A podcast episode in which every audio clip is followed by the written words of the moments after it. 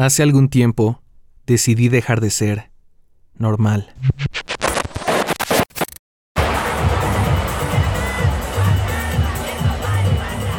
Y si tú has estado donde yo he estado y has vivido lo que yo he vivido, entonces lo sabes. Sabes cómo se siente. Cómo se siente enamorarse. La corporalidad que él tenía era similar a la mía. Nos aceptamos, nos amamos. Soñaba despierto viéndole la nuca a un desconocido. Cómo es pertenecer. Y un día Sí siento que soy un poco el orgullo de la familia. ir contra la corriente. Sí, sí me les voy a caer, pero pues va a ser su problema, no el mío. Cómo se siente conocerse. Es peor la incertidumbre, no saber qué está pasando, ¿no? Ya no sé quién soy, me estoy repitiendo en mi transición, me voy a despertar un día y no me voy a acordar de, de quién soy, de qué he hecho con mi Y vida. reconocerse. Y es muy bonito cuando estoy en el metro, solamente por tener algo visible sobre mi cuerpo. Hay un intercambio de miradas entre nosotros. Cómo se siente ser tú mismo, misma, misma. Eres como yo. Eres queer.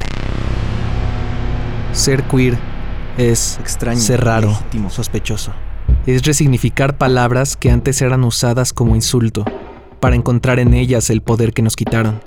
es un lugar seguro, es un lugar donde Tienes que estar muy firme y defenderte y defender lo que eres. Yo nunca encontré como una definición o una palabra para explicar eso. Ser queer es cuestionar nuestra identidad. Marta al principio me daba pena. Que supieran que existía, que supieran que era yo. y cómo la construimos. Ahí es caminar muy despacio. Hasta que de repente. En el cambio de música se va el vestuario de encima, quedo en un vestuario rojo, empiezo a caminar por la pasarela, obviamente brazos arriba, viendo a la gente con cara de loca porque ahí Su género es queer. Es cuestionar la forma de relacionarnos. Último mensaje. Hola, ¿cómo estás? Cuando bien, aburrido. ¿Y tú qué haces? El de algo de tarea por donde vives, le mando mi ubicación. Dice, ¿qué te interesa por acá? Y me dice, la verdad, yo busco por acá algo de sexo.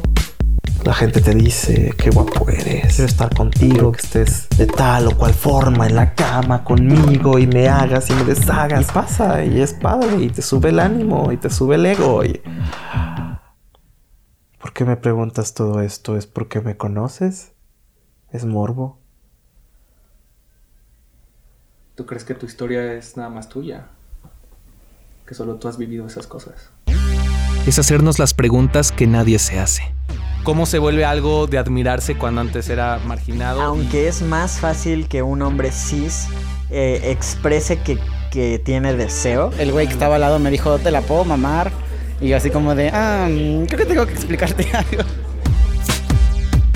Es aprender a amarnos, Ojalá- no pertenezco al privilegio blanco, pues soy una prieta orgullosa. a amar nuestras historias. compartir historias para que la gente se cuestione todo eso a través de la... Es lo que elegimos, Reapropiarse de cosas que nos habían dicho que no son nuestras. lo que no pudimos elegir. No es la que esperaba, pero vaya que estoy viviendo lo que yo quería de alguna forma. O sea, no sabía que lo quería. O sea, no me la creo que de verdad hay un lugar al que pertenezco. El furry fandom te da una oportunidad de ser aceptado sin importar cómo chingada madre seas. Y lo que podemos transformar para hacer oír nuestras voces. Que los putos dormimos con el culo bien abierto porque lo tenemos atascado de honestidad.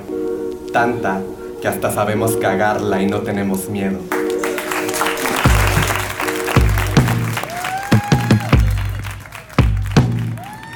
Estas son las historias de quienes se han atrevido a ser quienes realmente son, quienes han aprendido a olvidar lo aprendido y quienes han roto los discursos sobre qué significa ser normal.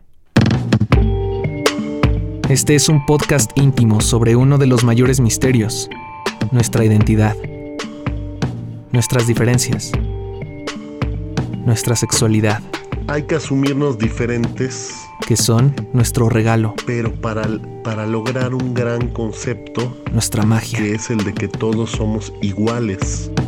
Yo soy quien soy. Soy Eric Yáñez y esto es Queer, Historias Disidentes.